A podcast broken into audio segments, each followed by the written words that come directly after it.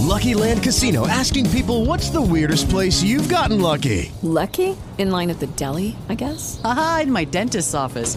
More than once, actually. Do I have to say? Yes, you do. In the car before my kids' PTA meeting. Really? Yes. Excuse me, what's the weirdest place you've gotten lucky? I never win and tell. Well, there you have it. You can get lucky anywhere playing at LuckyLandSlots.com. Play for free right now. Are you feeling lucky? No purchase necessary. Void where prohibited by law. 18 plus. Terms and conditions apply. See website for details. O podcast que você ouve agora é uma produção da Central 3. Agora, a Aurelo aceita Pix, a primeira e única plataforma que remunera os podcasters a cada play e parceira do lado B, abriu essa nova forma de apoio rápido e fácil. Você apoia o lado B a partir de R$ reais e tem direito a conteúdo exclusivo e pode, de acordo com a faixa de apoio, participar dos sorteios de brindes. Se você já é apoiador pelo Padrinho ou pelo PicPay, migre para Aurelo. Quem quiser colaborar com a gente sem aquela regularidade mensal, pode fazer o pix para ladobdorio@yahoo.com.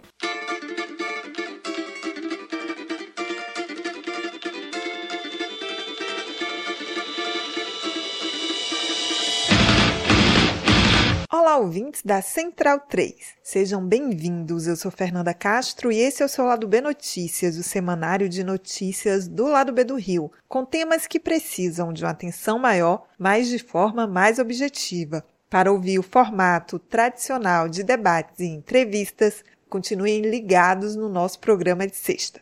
E no episódio de hoje, as fake news e eleições, e na sua coluna, Giovana Zucato começa uma série sobre política externa no governo Lula. No primeiro episódio, Política Externa para a Ásia. Compre a sua camisa Do Lado de Cá Não Tem Caô, vendida pela Zeta Nossa em parceria com o Lado B em zetanossa.com.br. Você também tem 15% de desconto nas compras com o cupom Lado B15.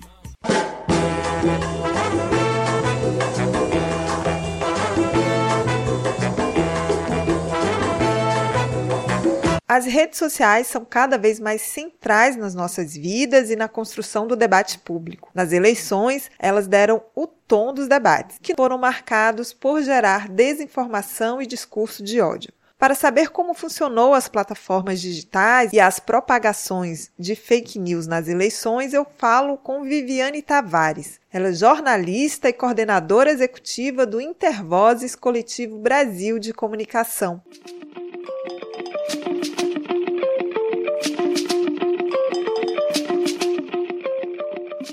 Bem-vinda, Viviane. É um prazer ter você aqui no Lado B Notícias para tratar de um tema tão importante como fake news e eleições, né? Então, vamos logo para a primeira pergunta. Eu queria que você falasse para a gente como é que você lê essa eleição deste ano em relação às fake news, assim, comparando com as, as outras eleições e tendo vista que a gente teve alguns avanços, né, no combate à fake news. Quais mudanças você enxerga aí? Nessas eleições? Quais as diferenças? Fernanda, obrigada pelo convite. É um prazer estar aqui falando com vocês do lado B. É, admiro muito o programa de vocês, acompanho. Bom, eu acho a, a, nossa percepção é que essas eleições foi uma tragédia anunciada. Para quem pesquisa e é ativista e trabalha na área da desinformação, a gente tinha algumas pistas de como a gente podia de fato enfrentar esse processo, essa avalanche de fake news, mas, esse, mas isso não foi enfrentado como um pacto da sociedade.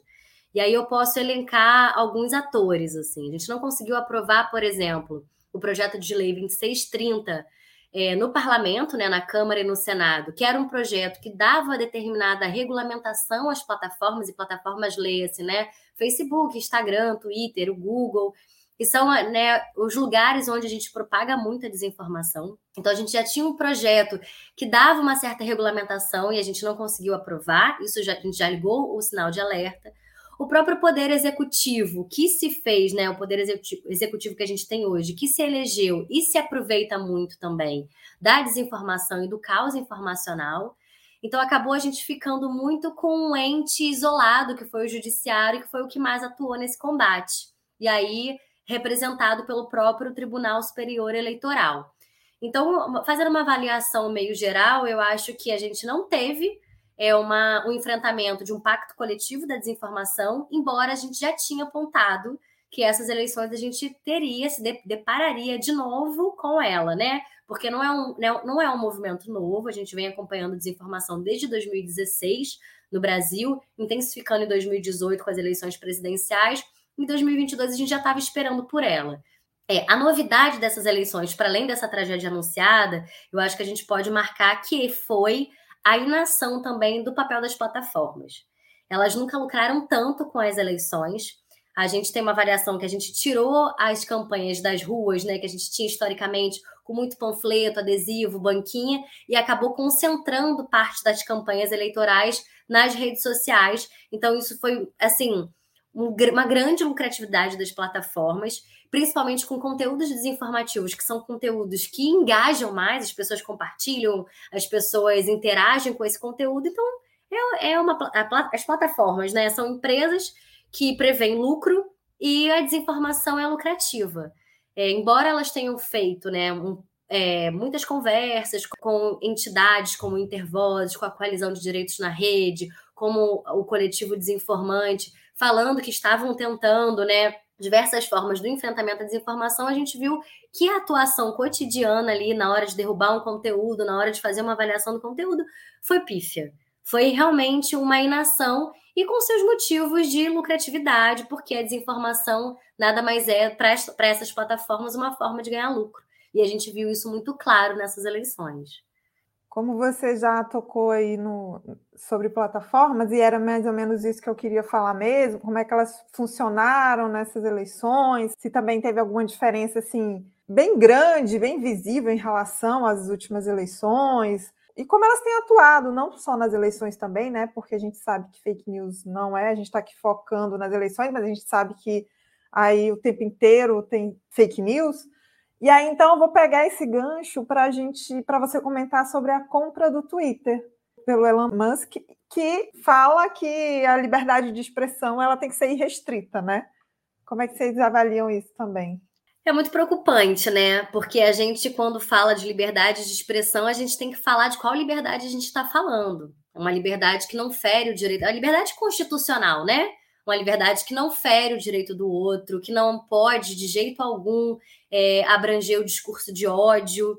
A própria desinformação, a gente entende, o, o Intervozes, como coletivo, entende a comunicação como um direito humano. Então, a gente tem que ter uma preocupação: que tipo de comunicação é essa? Quando a gente vê né, um Elon Musk da vida, que já começa tentando derrubar o Twitter de toda a sua origem, demitindo equipes inteiras, a equipe brasileira praticamente foi demitida a equipe por completo, desestruturando tudo que se viu hoje é, em defesa dessa liberdade, que não é a liberdade que a gente defende, né? Porque liberdade que fere o outro, a liberdade que, é, que machuca o outro, a liberdade que, na verdade, não respeita o direito do outro, não é liberdade, né? Isso aí é outra coisa é discurso de ódio, causa informacional. Então a gente vê com muita preocupação. Mas só voltando esse tempo da, da, das plataformas, assim, a avaliação que a gente tem em relação às plataformas é que a gente precisa, de fato, responsabilizar os culpados. Então, como eu falei, a gente precisa enfrentar dentro do Brasil, né? Como a gente pode fazer isso dentro do nosso país, porque outros países fazem isso também. Quando a gente fala de regulamentação da plataforma, a gente não está falando de censura, né? Como a gente está falando de liberdade, quando a gente fala de regulamentação, a gente só está dando quase que determinadas limitações e, e regras a serem cumpridas. A gente não pode viver nesse campo onde tudo cabe, porque as pessoas morrem, as pessoas são atingidas. Eu trabalho, por exemplo, num projeto na Amazônia, o que a gente viu é discurso de ódio indígena, quilombola. O que a gente mais vê isso fere, ataca psicologicamente, ataca fisicamente as pessoas. Então, o que a gente quer, na verdade, são é, jogar regras de um jogo. A gente precisa dessas regras, né? A gente tem no Brasil a Constituição. Imagina se a gente vivesse no país sem lei. Então, a gente tem uma Constituição, por exemplo, que nos dá quais são os nossos direitos de ir e vir, qual, o que, que é né, a liberdade de expressão. Da mesma forma, a gente precisa de uma lei que regulamente a atuação das plataformas. Lembrando que elas são empresas privadas e precisam, de fato, serem regulamentadas para a gente saber como é que elas atuam dentro do nosso país. Outros países da Europa, outros países, aí o próprio Canadá, a gente vê que tem experiências de regulamentações da plataformas que falam: olha, dentro do nosso país, vocês não podem usar esse tipo de conteúdo, vocês têm que ter determinadas restrições de lucratividade. É isso que a gente quer transparência e um, um determinados limites para essa atuação, porque a gente viu que as plataformas, quando é, chega nessa avaliação final, né, que o lucro que importa, a gente sai perdendo. E aí a democracia sai perdendo, porque a gente vê conteúdos até hoje, né, contestando e sendo impulsionados pelas plataformas do resultado eleitoral. Antes eram em relação às urnas, né, ao funcionamento das urnas eletrônicas, ataque às pesquisas eleitorais, enfim, uma série de fatores. Não que as plataformas sejam o grande responsável, mas a partir delas que esses discursos são impulsionados. E aí a gente precisa olhar com isso com cuidado. Não à toa, o Elon Musk, que é um dos grandes bilionários do mundo, está de olho nesse negócio, né? Ele, por que, que ele quis comprar o Twitter? Porque é um grande negócio. É quase que a, a nossa mina de ouro hoje é a mineração de dados, é essa economia né, da interação, do compartilhamento, da atenção porque a gente passa muito do nosso tempo olhando para as telas, interagindo com as telas, consumindo a partir delas. Então a gente tem que olhar isso também como um negócio e tomar cuidado quando esse negócio determina qual é o debate que a gente está atuando, qual é o candidato que a gente vai receber mais informações sobre ele. É importante que a gente olhe com muito cuidado, né? É, eu acho que a compra do Elon Musk, aí só finalizando essa resposta, é muito simbólica, porque mostra um bilionário de olho na rede social. Isso não é à toa. Ele não tá ali porque ele é bonzinho e ele quer só quer a liberdade. Ele tá ali porque ele gosta de ganhar dinheiro. Não à toa, ele é um dos principais, né, um dos, dos maiores bilionários do mundo. Então a gente precisa olhar para isso. A informação hoje é uma fonte de dinheiro. A gente precisa olhar a qualidade dessa informação. Você começou a falar aí sobre como devem ser essas plataformas, como elas devem é, existir, né? Como é que vocês têm dialogado sobre isso aqui no Brasil? É, e agora, numa perspectiva de um governo né, progressista, porque que a gente tinha era uma extrema-direita, aí ainda tem né, até dezembro, mais final de dezembro, mas com essa nova perspectiva aí para o país, como é que você acha? Qual deve ser o debate que deve ser construído e as políticas que devem ser colocadas para nós a partir de 1 de janeiro em relação a esse tema? Eu acho que uma das principais bandeiras, Fernanda, é de fato a regulamentação da plataforma. Eu acho que talvez a gente olhar de novo para o PL 2630, a partir dessas eleições, ver até se ele é o suficiente, assim, porque o que a gente viu, na verdade, é um controle total do debate público, é um controle total do que é entregue. A gente não sabe quais são é, as formas que eles mineram determinados dados, como eles fazem essas entregas de conteúdo. A gente percebeu, por exemplo, tem um laboratório NetLab que fez uma pesquisa de acordo com o que o YouTube, né, fala que entrega um, um conteúdo. E aí foi fazer essa navegação para saber se esse conteúdo realmente é entregue daquela maneira e não é. Então, até o que eles disponibilizam para a gente dos algoritmos, assim, o que é transparente para a gente, a gente vê que não, é, não condiz à atuação cotidiana.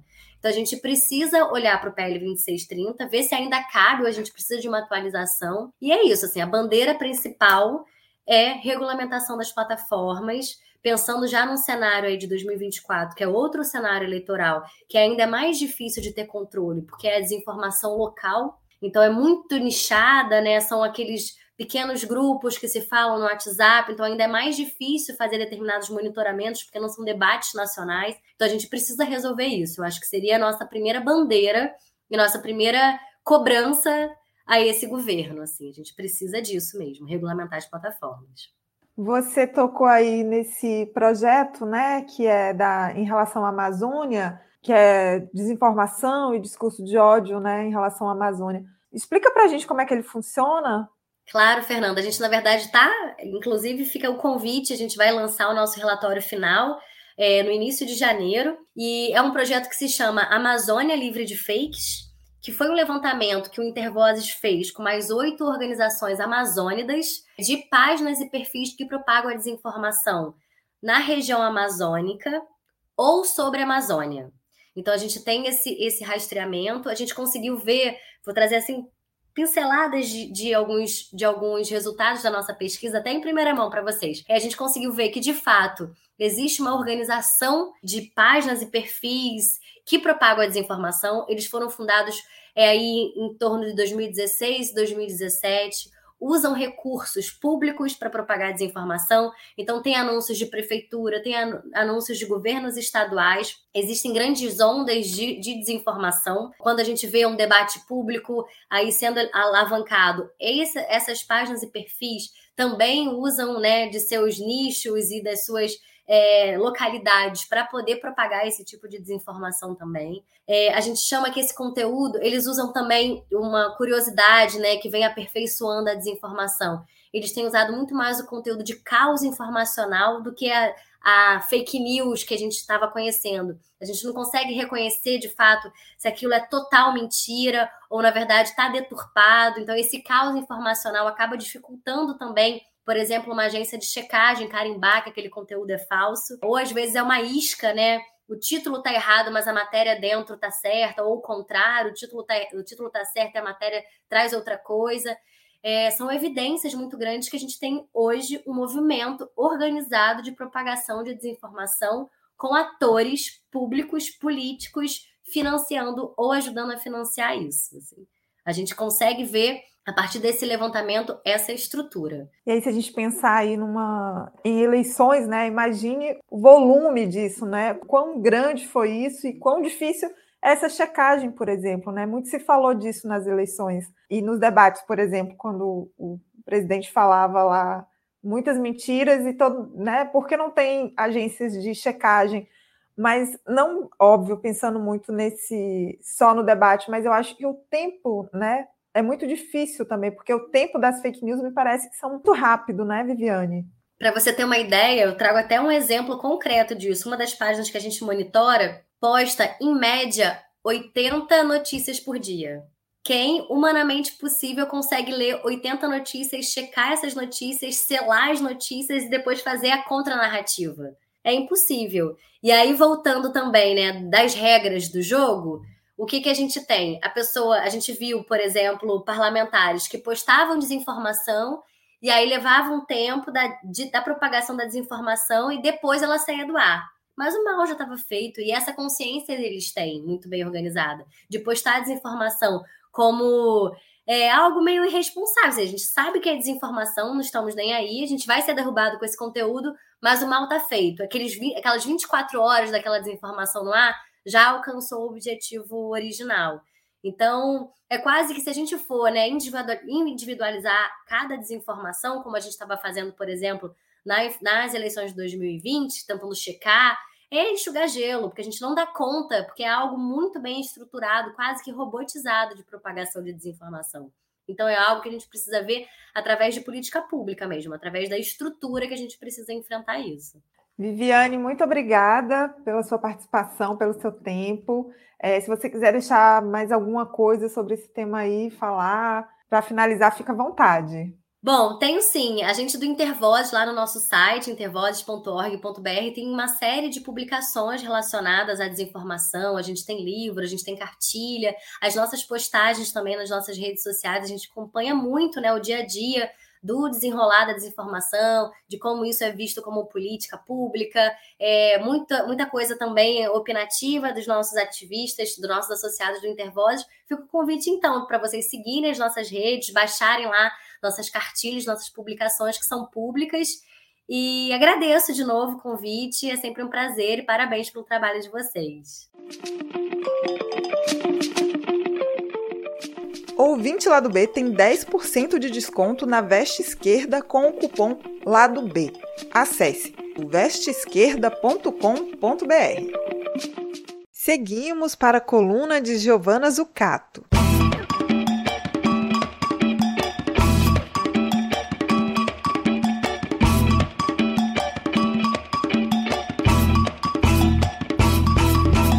Olá, queridas e queridos ouvintes. Aqui é Giovana Zucato e hoje eu vou começar uma série com vocês em que a gente vai conversar sobre as expectativas e as previsões na área de política externa para o governo Lula 3 nos mais diversos temas. Para começar essa série hoje, eu trouxe um amigo muito especial, meu amigo Pedro Brits, que é professor do curso de Relações Internacionais da FGV de São Paulo e também meu parceirão no podcast Antes que o Mundo Acabe, o podcast sobre política internacional a partir do Sul Global. É, e hoje a gente vai falar sobre política externa para a Ásia, né? Um tema que a gente fala às vezes um pouco sobre China, mas ainda assim é um tema muito subaproveitado, eu acho, aí nas nossas mídias, né? E algo que é completamente central, enfim, para o Brasil, vai ser central nos próximos anos. É, não tem como falar sobre política internacional sem falar sobre Ásia, sem falar sobre China. E aí vamos rapidinho hoje tentar destrinchar aí quais vão ser os, os principais pontos dessa relação para o governo Lula 3, que se inicia, graças a Deus, daqui um mês e um pouquinho. Então, é, Pedro, muito obrigada pela tua presença.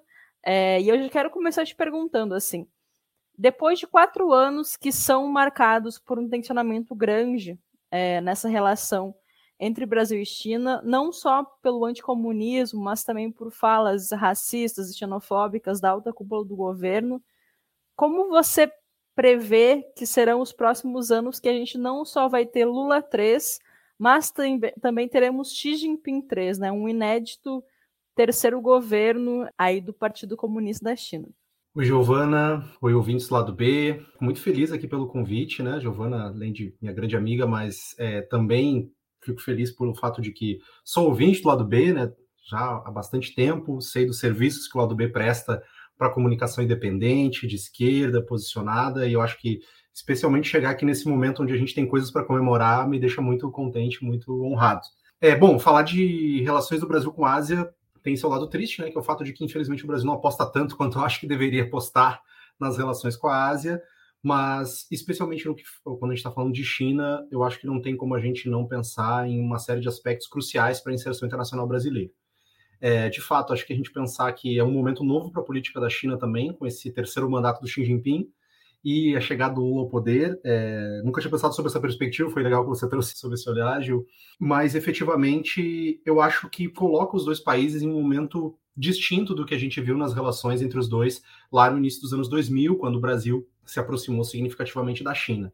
É, já com a construção dos BRICS, por exemplo, né, que foi uma iniciativa muito importante naquele contexto. Eu acho que agora tem outros desafios. Né? O primeiro, do lado do Brasil, e eu acho que é centralmente ligado ao que a gente vem observando na política brasileira nos últimos anos, é o fato de que o Brasil construiu uma relação de desconfiança com seus parceiros principais, né? Pelas falas xenofóbicas, pelas falas racistas, mas também pelo fato de que o Brasil abandonou uma política externa minimamente pragmática que fosse e construiu uma ideia de uma política externa absolutamente ideológica. Né? A gente não tem como definir de outra forma, né? Centrada muito mais em tentar constituir um discurso que fosse mobilizador da sua base mais radicalizada, especialmente aqui no plano doméstico. Né? E isso é, muitas vezes colocou o Brasil em posições de sensíveis né, junto aos seus vizinhos, como é o caso da China, né? como a gente viu nas falas do, do ex-ministro Weintraub, pensar que tinha um Weintraub, né? mas enfim, é, por exemplo, dos filhos do quase ex-presidente é, atual. Então, tudo isso, claro, que gerou muita animosidade e desconfiança. Né? Eu acho que esse é o principal ponto, né? E imagino que seja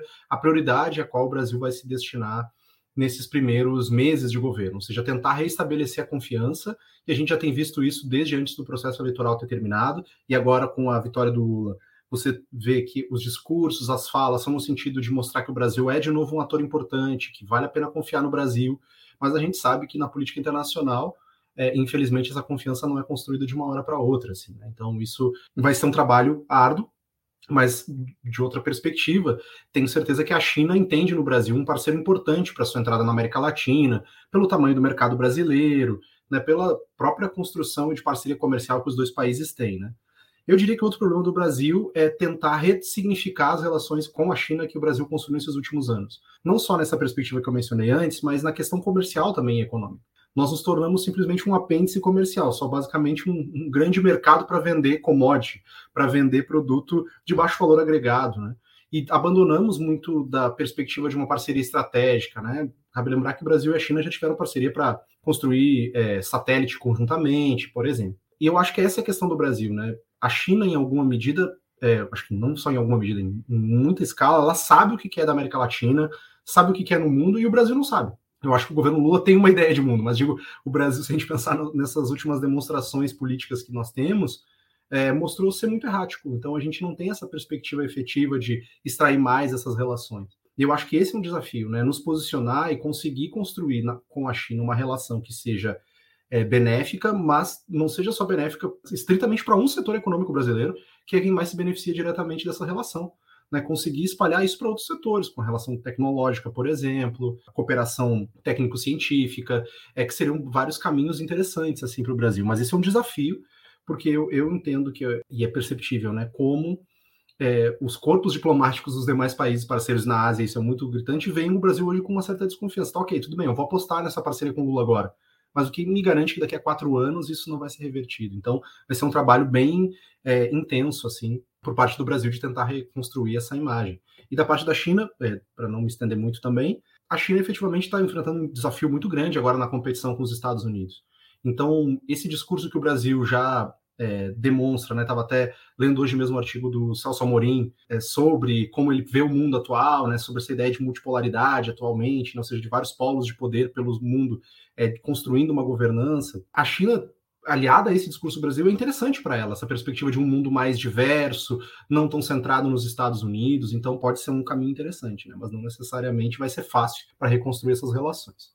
Uma coisa que tu trouxe, e eu gostaria de pedir para falar um pouco mais sobre isso, que é essa presença da China na América Latina, que é uma crescente que a gente vê nos últimos anos. A China, inclusive, ocupando o vácuo de poder que o Brasil deixou na América do Sul, é, em alguns sentidos, né, especialmente nessa questão de infraestrutura, é, o desmonte dos projetos de integração regional. E aí eu queria te pedir para falar um pouco mais justamente sobre essa presença da China na América Latina, que forma que o Brasil pode encontrar oportunidades nessa parceria mas também talvez desafios ou mesmo obstáculos a um projeto, enfim, de maior autonomia regional. É, eu acho que esse é, o, esse é o maior desafio, né? Porque até mais ou menos, e a gente pode pegar o Brasil como marco, né? Até o estourar da Lava Jato, a China, é, até por uma posição histórica, sempre respeitou muito os espaços de projeção dos seus parceiros. Então a China tinha relações com a América Latina, mas ela nunca avançou em algum sentido que pudesse é, dar algum sinal de que ela estava desrespeitando a liderança brasileira na América do Sul, ou a pretensa liderança brasileira, se preferirmos assim. Então a China sempre foi muito cuidadosa nesse, nessa abordagem, né? Inclusive, não adotou diretamente essa postura de tomar os projetos de infraestrutura. Isso só ocorreu depois do desmonte efetivo né, desse projeto que se tentou ali com as iniciativas regionais de integração de infraestrutura e a própria presença brasileira que é, deixou de existir, né? E com o desmonte das, das é, iniciativas regionais, como a Unasul, por exemplo. Então, de certa forma, o que ficou foi uma, uma região, aí posso estar é, soando um pouco exagerado, mas eu acho que não tem como não ler assim, uma região arrasada do ponto de vista, ou quase arrasada do ponto de vista das iniciativas conjuntas, de cooperação efetiva. Você tinha algumas coisas pontuais, e mesmo quando tinham, eram calcadas uma perspectiva muito mais liberal, né, muito mais comercialista, é, que inclusive é, aprofundava essa visão é, de só se tornar um apêndice desse processo de exportação para a Ásia. Então, agora, quando você tem essa tentativa de retomar a América do Sul como um espaço de projeção estratégico, já me parece que isso está presente ali é, nos discursos, né, de no último debate da Globo mesmo, né, o próprio Lula citou essa questão, é, você vai ter que mediar isso, né, e, e essa mediação, talvez com a China não seja tão difícil quanto me parece que no primeiro momento vai ser com os próprios países latino-americanos, né, porque o que acontece na América Latina hoje é o fato de que existe uma polarização em torno da China, algo que você não via há 10 anos atrás. Hoje existe uma polarização em torno da China. Então, de certa forma, as forças políticas também se aglutinaram em torno de uma resistência a uma, uma ideia de perigo amarelo, de temor de que a China veio para dominar toda a região e que vai destruir uma ideia de valores ocidentais que a região teria, né, o que é absolutamente sem sentido, mas enfim. Então tem uma perspectiva, principalmente da, do, dos grupos de direita, né, daí tanto radicalizada como da extrema direita brasileira, mas mesmo uma direita um pouco mais moderada que tenta se utilizar desse discurso. Não é só no Brasil, em vários outros países da América Latina. Então você já tem uma resistência natural a essa parceria com a China. Mas por outro lado, e, e para ver como essas coisas são complexas, você tem setores que ganham muito com essa parceria. Então, de certa forma, isso acaba essa resistência que se criou se torna um empecilho só para que você construa uh, relações mais estratégicas, relações que poderiam ser mais profícuas, né, mais é, úteis para o corpo da sociedade, não só para um grupo específico. O que é completamente sem sentido. Você poderia criticar a presença da China justamente porque ela é só comercial, mas não porque ela vai se ampliar. Né? E isso eu acho que é o maior problema né, é, que se enfrenta hoje. É claro que você tem algumas questões pontuais, eu acho que uma que está sendo central para o Brasil, né, que é a questão ambiental. Né, você tem alguns projetos que a China participou aqui é, na América do Sul que tem muitas críticas do ponto de vista ambiental, né, pelo fato de que ele não incorporou é, não ouviu inclusive as populações locais, mas eu, de novo, eu não quero aqui alimentar uma ideia da China malvada, ou coisa do tipo, né? Mas é só no sentido de que a China tá jogando o jogo dela, né? É muito mais de a gente estabelecer as regras do jogo e definir, ok, até aqui você pode ir, e a partir daqui você é um limite, é uma, uma linha que você não pode transpor, do que simplesmente a China que impõe isso ela vai jogando o jogo como é que tá. Se você tem mais liberdade de fazê-lo, ela vai construindo.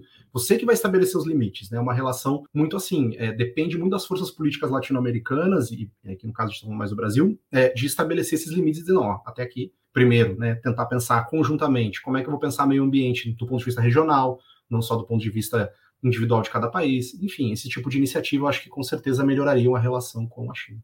Bom, rapidinho para fechar, porque infelizmente nosso tempo é curto, mas para não falar que só falamos de China, especialmente no leste asiático, a gente vê um crescente das tensões, principalmente em torno de Taiwan, com a China, com os Estados Unidos, toda aquela questão da viagem da Nancy Pelosi, mas também aquela tradicional tensão já na Península Coreana, né? Enfim, tá sempre fazendo teste de míssil e tal. O Brasil no passado tentou se colocar como um árbitro internacional, como mediador da paz. Você acha que teria espaço para o Brasil voltar a ocupar esse lugar e talvez pautar iniciativas internacionais para a construção da paz, especialmente pensando nessas tensões do leste asiático?